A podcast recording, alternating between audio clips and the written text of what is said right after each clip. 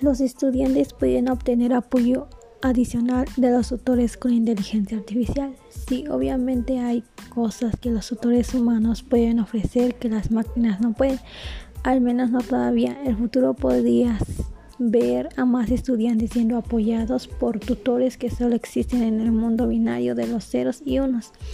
Ya existen algunos programas tutoría basados en inteligencia artificial que pueden ayudar a los estudiantes a través de las matemáticas básicas, escritura, y, y otras materias.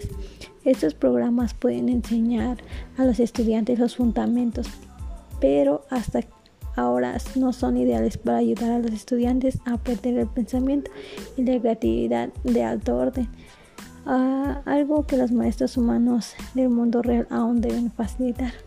Las habilidades necesarias para el desarrollo docente del futuro sería el cercano a la realidad, aprende de manera permanente, usa la tecnología a su favor y innova constantemente.